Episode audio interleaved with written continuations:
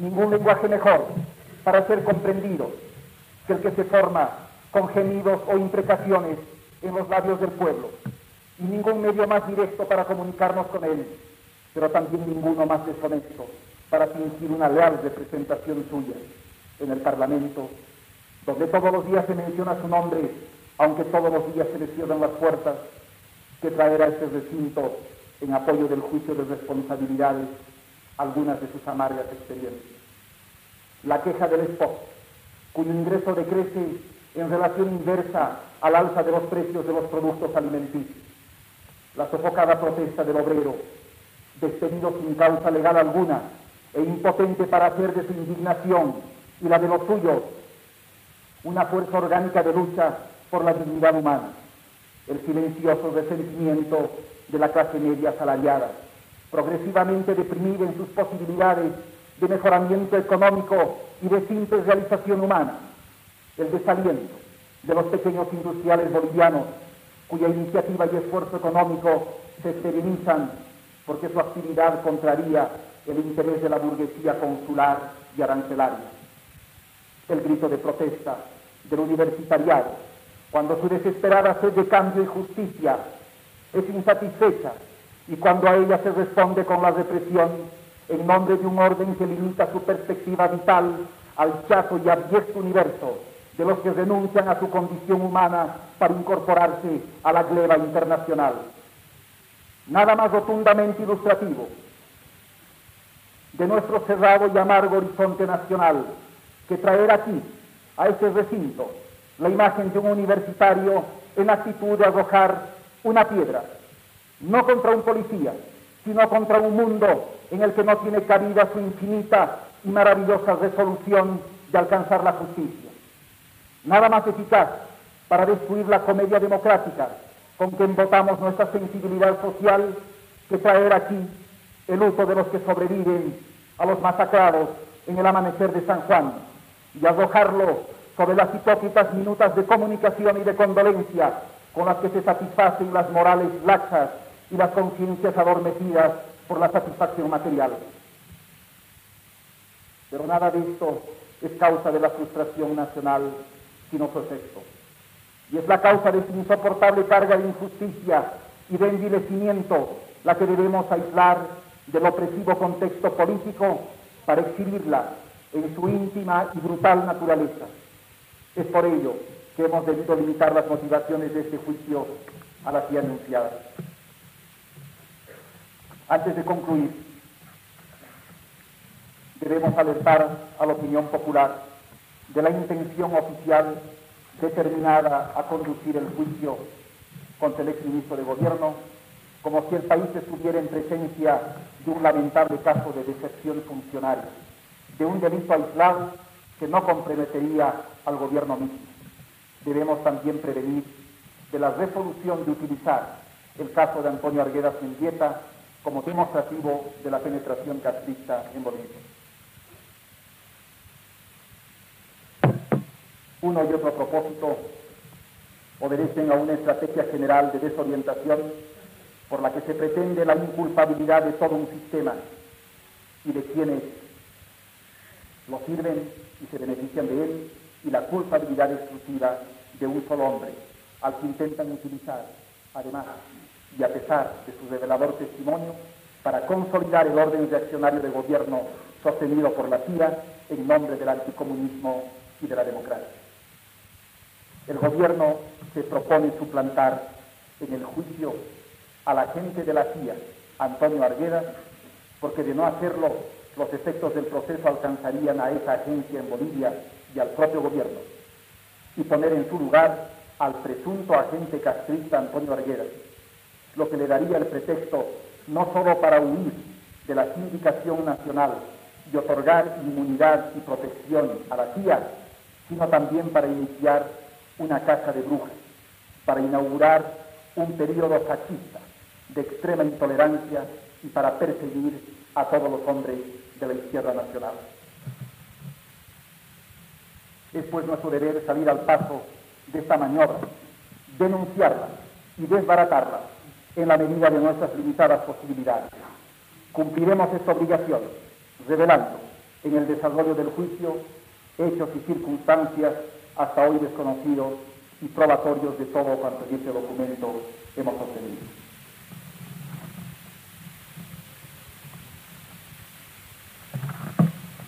Ya está presentada la demanda, se decía en el párrafo final de este documento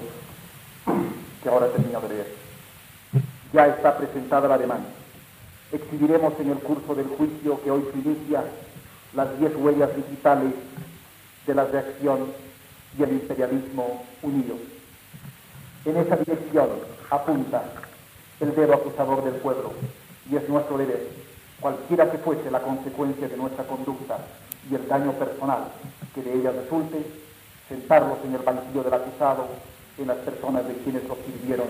y sirven como agentes públicos.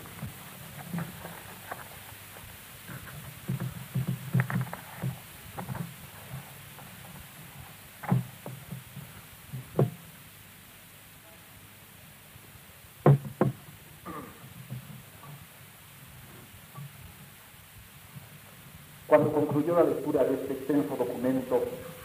en el amanecer de aquel viernes, pidieron la palabra cuatro o cinco representantes de otros tantos sectores que apoyan al gobierno, aunque no merecen apoyo ninguno de parte de él, para decir que habían escuchado con la mayor atención este largo documento y que en realidad no habían encontrado razón alguna que hiciera posible el juzgamiento del presidente de la República y mucho menos, desde luego, que al Congreso Nacional compitiera y se reconociera en jurisdicción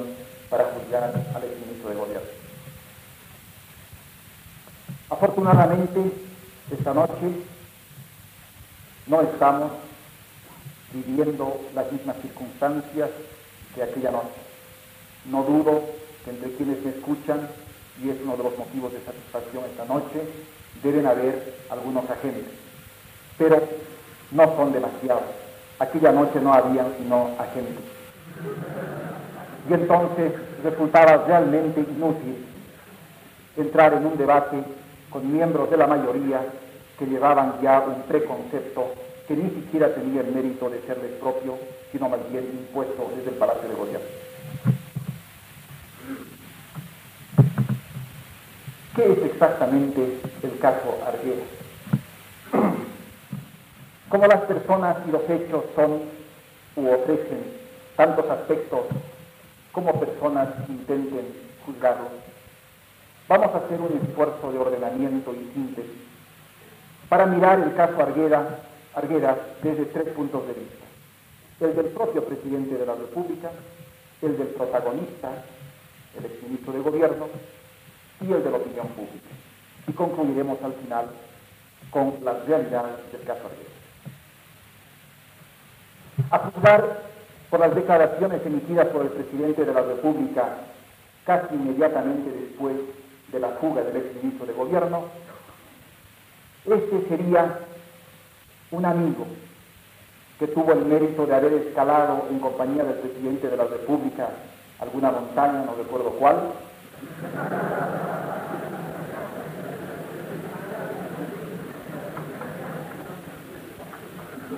esfuerzo que le habría valido al exministro de Gobierno ser depositario de la mayor confianza del presidente de la República.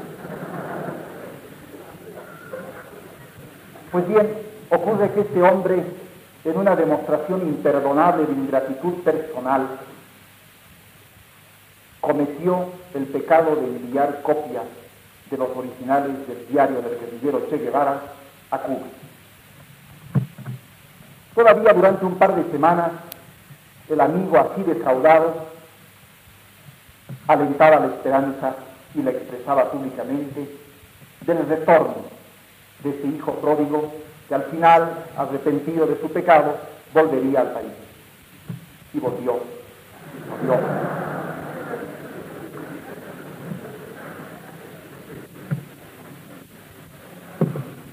Como el delito en que incurrió el exministro de gobierno no es,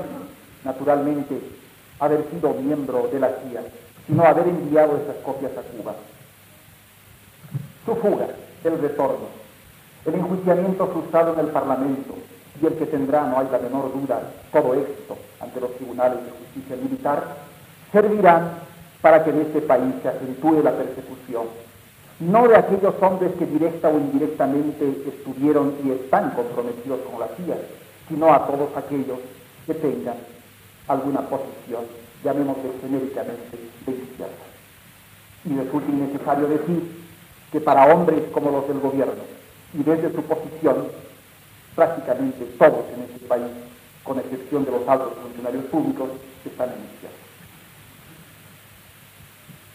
¿Cuál es el caso Arguera desde el punto de vista del protagonista? Sería el caso de un político boliviano que luego de haber sido designado subsecretario del Ministerio de Gobierno por los méritos a que me refería hace un momento, es vetado por la China. Y luego, salvado ese veto, merced a un compromiso adquirido en el exterior, en largas sesiones que duraron tres o cuatro días, y ellas tuvieron al mismo tiempo que confidencias galantes la ingestión de drogas misteriosas que hoy mismo parecen amenazar. Este señor, luego de haber servido durante casi cuatro años como agente de la CIA, un día que recibe un obsequio consistente en tres fotografías de guerrilleros cubanos, monta en cólera y resuelve súbitamente ejercitar un acto de represalia que consiste en enviar las copias del diario del guerrillero Che Guevara a la base. Pero además, ese acto de represalia personal, por un gesto tan comedido del jefe de la CIA, como es regalarle además de una pistola tres o cuatro fotografías, sirve para que el exministro Antonio Arguedas Mendieta sí sonomite su actitud como la que adoptaría un revolucionario que durante algunos años ha postergado sus condiciones y en un acto postrero de contrición y de rehabilitación moral y política, resuelve ponerse en las líneas de la revolución, repugnando del sistema al que prestó servicios remunerados.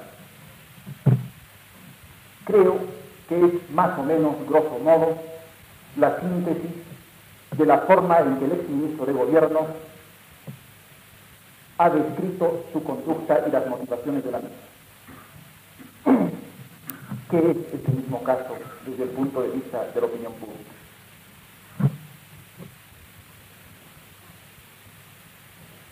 Como ya es costumbre en los hombres del gobierno y sobre todo en el jefe del Estado, se utiliza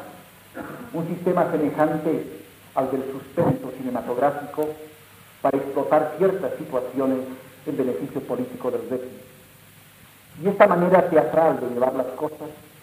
ha hecho que el caso Arguedas semeje hasta hoy día un rompecabezas al que a pesar de haberse introducido cierto orden por medio de las declaraciones suyas a su retorno al país, todavía faltan unos dos o tres trozos que tornan incoherente ese paisaje. Creo que ha llegado el momento, y no es sino este el principio, de dibujar esos dos o tres pedazos que faltan.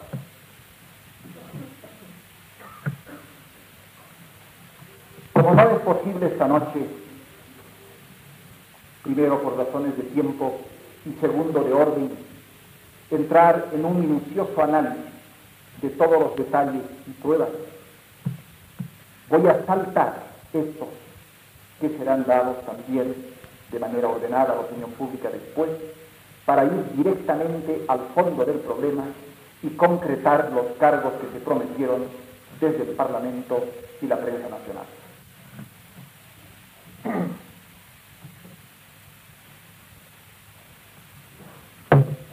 El presidente de la República no ignoraba las causas que determinaron la renuncia de Arguedas Mendieta a la subsecretaría del Ministerio de Gobierno, renuncia determinada por la CIA. Tampoco ignoraba que esas causas fueron superadas en ocasión de la visita de Arguedas